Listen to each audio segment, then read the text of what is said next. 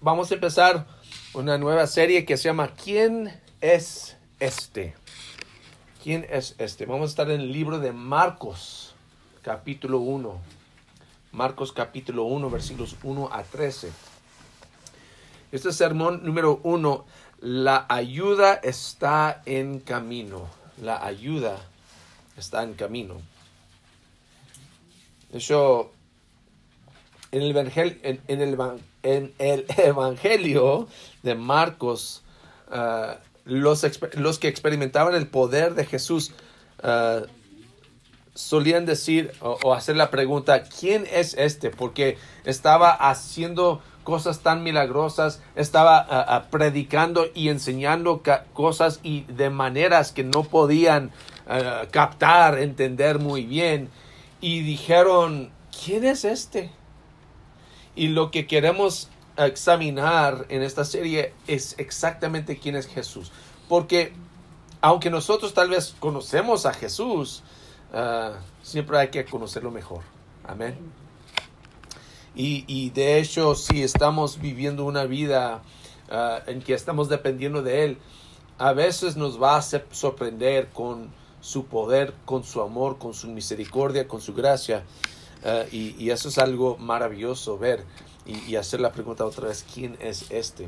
Uh, así que vamos a empezar aquí. Marcos capítulo 1, versículos 1 a 3. Versículo 1 dice así, comienzo del Evangelio de Jesucristo, el Hijo de Dios.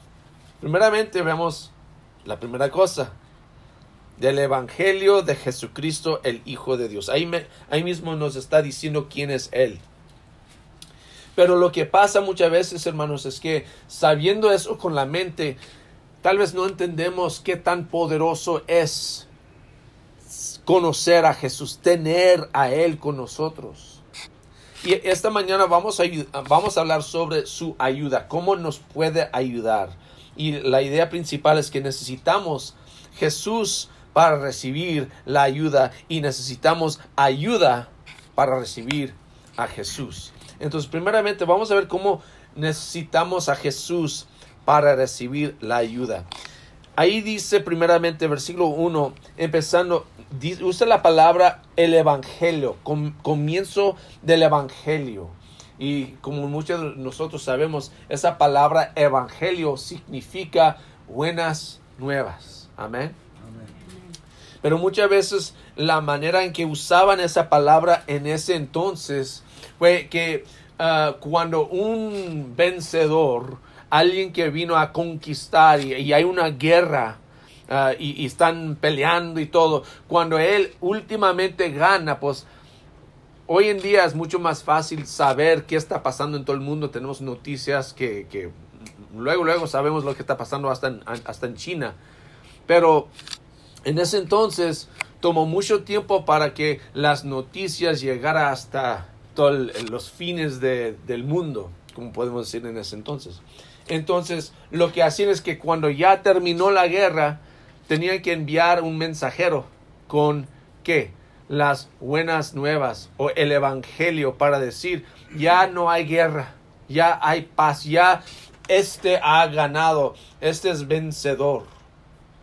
Entonces, hermanos, lo que necesitamos, necesitamos la ayuda del vencedor.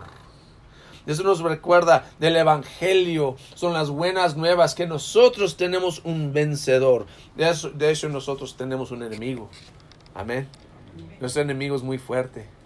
No es el, el, el enemigo de la enfermedad, ni de los años, ni la, de la muerte. Nuestro enemigo, hermanos, últimamente es el diablo. Amén. Él quiere hacer cosas malas a nosotros, quiere destruir nuestra relación con Dios. Pero Jesús es el vencedor. Él sí ha vencido sobre la muerte, pero también sobre este hombre fuerte, Satanás, como menciona Marcos capítulo 3, versículo 27, que él tiene que atar al hombre fuerte antes de que pueda entrar en la casa. Y él ya ha atado al hombre fuerte, a Satanás. Y ahora nosotros, Él nos ha rescatado porque Él es el vencedor. Hermanos, necesitamos ayuda contra nuestro enemigo. Y fíjense muy bien que la ayuda está en camino en Jesús, nuestro vencedor. Amén. No solo eso, no solo es necesitamos la ayuda del vencedor, sino también necesitamos la ayuda del Salvador. Si, si seguimos leyendo, dice, comienzo del Evangelio de Jesucristo. De hecho, son dos ah, palabras. Jesús, que es un nombre, y Cristo, que es un título. Y el nombre Jesús significa el Señor salva. Jesús tiene el nombre el Señor salva. Y eso es lo que necesitamos saber también. Porque cuando viene nuestro enemigo, nos quiere atacar. Cuando examinamos nuestras vidas, hermanos, muy pronto nos damos cuenta de que estamos, hay muchas áreas en nuestras vidas en que estamos pecando, que, que, que, estamos rebelando contra Dios. Necesitamos salvación de ese pecado. Necesitamos salvación contra ese, esa rebelión. Porque si no, pues la ira de Dios viene contra nosotros también. Entonces, qué bueno que ahí viene la ayuda. La ayuda está en camino en Jesús, no solo nuestro vencedor, sino también nuestro Salvador. Necesitamos la ayuda del vencedor, del Salvador y también del Rey. Fíjense lo que dice, comienzo del Evangelio de Jesucristo, ¿quién es? El Hijo de Dios. Dios es nuestro rey. No, no rey solo de nosotros, sino de todo el mundo, de todo el universo. Él está encargado de todo. Imagínese tener el poder del rey a su lado. Qué maravilloso, ¿no? Que, que si alguien viene contra mí y luego eh, eh, eh, alguien muy, muy fuerte viene contra mí y digo, momento, presidente, yo necesito ayuda, que vengan toda la guerra, digo, todo el ejército y luego, luego, todas las fuerzas del, del, de, de los Estados Unidos vienen para ayudarme. Imagínese tener ese poder. Tenemos eso en, el Rey. Amén. Tenemos comunicación con el Rey. Él nos puede proteger, nos puede ayudar, nos puede cuidar. Él es Hijo de Dios, Rey del universo. No hay mejor ayuda que la que ofrece el Rey. Hermano, necesitamos ayuda. Y la ayuda está en camino en Jesús, nuestro Rey. Bueno, adelante. No solo necesitamos a Jesús para recibir la ayuda, sino también necesitamos ayuda para recibir a Jesús. Dice, pero ¿cómo? Primeramente necesitamos la ayuda de las escrituras. Fíjese lo que pasa. Vamos a, continuar leyendo. Con versículo 2. Dice, sucedió como está escrito en, la, en el profeta Isaías. Yo estoy por eh, enviar a mi mensajero delante de ti, el cual preparará tu camino. Voz de uno que grita en el desierto, preparen el camino del Señor, háganle sendas derechas. Así se presentó Juan, bautizando en el desierto y predicando el bautismo de arrepentimiento para el perdón de pecados. Toda la gente de la región de Judea y de la ciudad de Jerusalén acudía a él. Cuando confesaban sus pecados, él los bautizaba en el río Jordán. Fíjese bien en, este Juan. La ropa de Juan estaba hecha de pelo de camello. Llevaba puesto en cinturón de cuero y comía langostas y miel silvestre. Predicaba de esta manera. Después de mí viene uno más poderoso que yo. Ni siquiera merezco agacharme para desatar la correa de sus sandalias. Yo los he bautizado a ustedes con agua, pero Él los bautizará con el Espíritu Santo. De hecho, al, ver a alguien como, como Juan, que, se viste de, ropa muy rara y come cosas raras y vive en el desierto, no vive con la gente, pues ¿quién es este, no? ¿Qué está, qué está haciendo? ¿Por qué vamos a creer a él? A él que, es, es un hombre muy diferente y no vamos a saber por qué Él está allí, ni que, que sí debemos creer a este hombre si no fuera por las escrituras. Porque las escrituras nos ayudan a entender qué está pasando. Marcos también entendía eso. Porque imagínense, durante su vida la gente está diciendo, ¿y, y, Juan qué? Pero cuando explica por las escrituras, eso es lo que hacen versículos 2 y 3. Vamos a regresar sucedió como está escrita, escrito en el profeta Isaías. Eso es importante, hermanos. Para conocer a Jesús, para tener a Jesús a nuestro lado, para tener la ayuda de, de Jesús, a veces tenemos que entender más bien quién es Él por sus escrituras. Y dice, yo estoy por enviar a mi mensajero delante de ti, el cual preparará tu camino. Ah, ahora entendemos qué es lo que está haciendo Juan. ¿Quién es Juan? Por medio de las escrituras.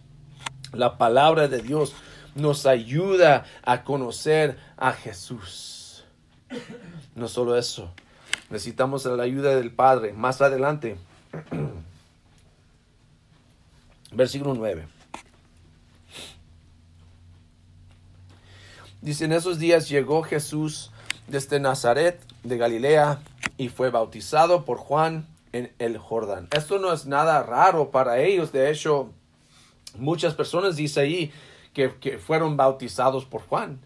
Y ahí viene otro hombre, eh, es un carpintero, y, y, y, ahí viene y de repente quiere ser bautizado. Y tal vez la gente dice, ah, ok, es un hombre como nosotros que, que va a ser bautizado como nosotros, está bien.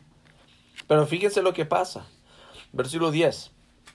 Enseguida, al subir del agua, Jesús vio que el cielo se abría y que el Espíritu bajaba sobre él como una paloma. También se oyó una voz del cielo que decía, Tú eres mi Hijo amado, estoy muy complacido contigo.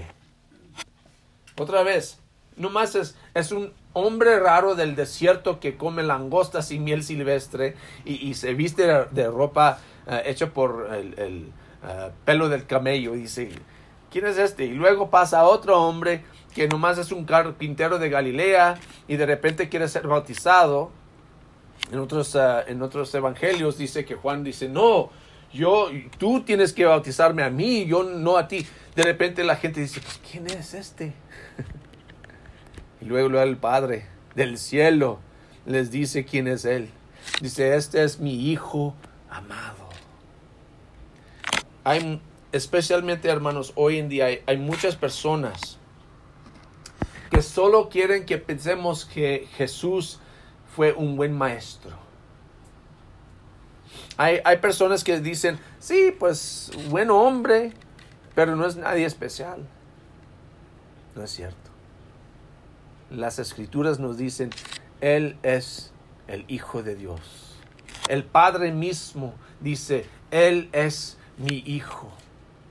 Si ellos no entendían, no creían en quién es Él, al escuchar la voz de, de los cielos decir, este es mi Hijo amado, es otra confirmación de quién es Él. La ayuda del Padre, Él nos ayuda también a conocer a su Hijo, nos indica de dónde viene nuestra ayuda. Nuestra ayuda viene de Jesús. Y también necesitamos la ayuda del Espíritu. Eso es lo que pasa más seguido. En versículo uh, 12, enseguida el Espíritu lo impulsó a ir al desierto y allí fue tentado por Satanás durante 40 días. Estaba entre las fieras y los ángeles le servían. En, Marcos, Marcos va muy rápido en la historia no nos cuenta todo lo que pasó. Sabemos de Lucas, de, Mateo, que uh, de las tentaciones de Jesús. Y lo que sabemos es que Jesús primeramente fue llevado al desierto por quién? Por el Espíritu. Pero también sabemos que Él conquistó, venció a la tentación por ese mismo Espíritu. Y, y eso es lo que nos ayuda, el Espíritu nos lleva a nuestra ayuda. ¿Por qué? el Espíritu Santo de Dios nos guía a lo que, al lugar donde debemos estar, que debemos estar más cerca a Jesús. El Espíritu Santo nos dice, vamos. Y, y, a veces, no sé si ha pasado con ustedes, pero me ha pasado a mí, que a veces estoy un poco agobiado, un poco cansado, y el Espíritu me, como que me está empujando. Lani, tienes que leer la palabra de Dios. Lani, tienes que pasar más tiempo en la palabra de Dios tienes que pasar más tiempo en oración a Dios. La, la, eh, los deseos de la carne me llaman a este lado, pero el Espíritu me llama a este lado. Así como Jesús fue tentado, pero por escuchar el Espíritu dijo, no, yo no voy a hacer caso a, a mi carne, Voy a hacer caso al Espíritu de Dios. Nosotros también, hermanos, tenemos esa misma ayuda. El Espíritu nos ayuda a conocer nuestra ayuda. Amén. Entonces, la, la pregunta otra vez, ¿quién es este?